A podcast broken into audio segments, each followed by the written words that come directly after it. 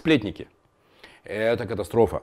Это люди, которые сами себя доводят сначала до истеризма, до невротизма, а потом в курилке, вот, представляешь, как все пропало, как вот все плохо, там где-то платят в два раза больше. Дальше есть два варианта. Вариант первый. Либо вы с таким человеком глаза в глаза поговорите и спросите, что тебя трясет. А, и если этот человек действительно тревожится, то он вам скажет, э, и вы с ним обсудите, и таким образом его невротизм можно убрать.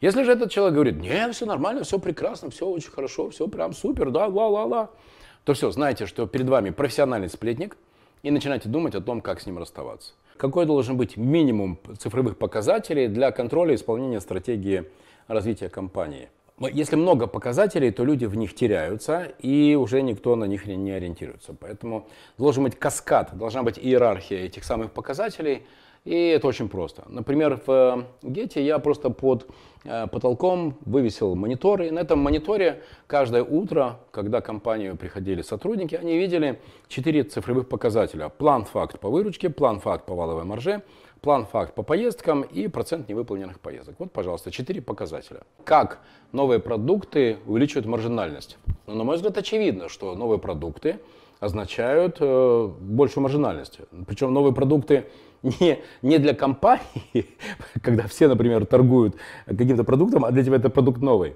А когда ты именно создаешь новый продукт, новый на рынке, когда ты новатор, когда ты первый по запуску этого продукта в твоей компании. И, конечно, если ты номер один, тогда ты снимаешь всю маржинальность, тогда ты снимаешь сливки, а, потому что потом на этот рынок прибегут конкуренты, которые, знаете, да, мы делаем то же самое, но дешевле. you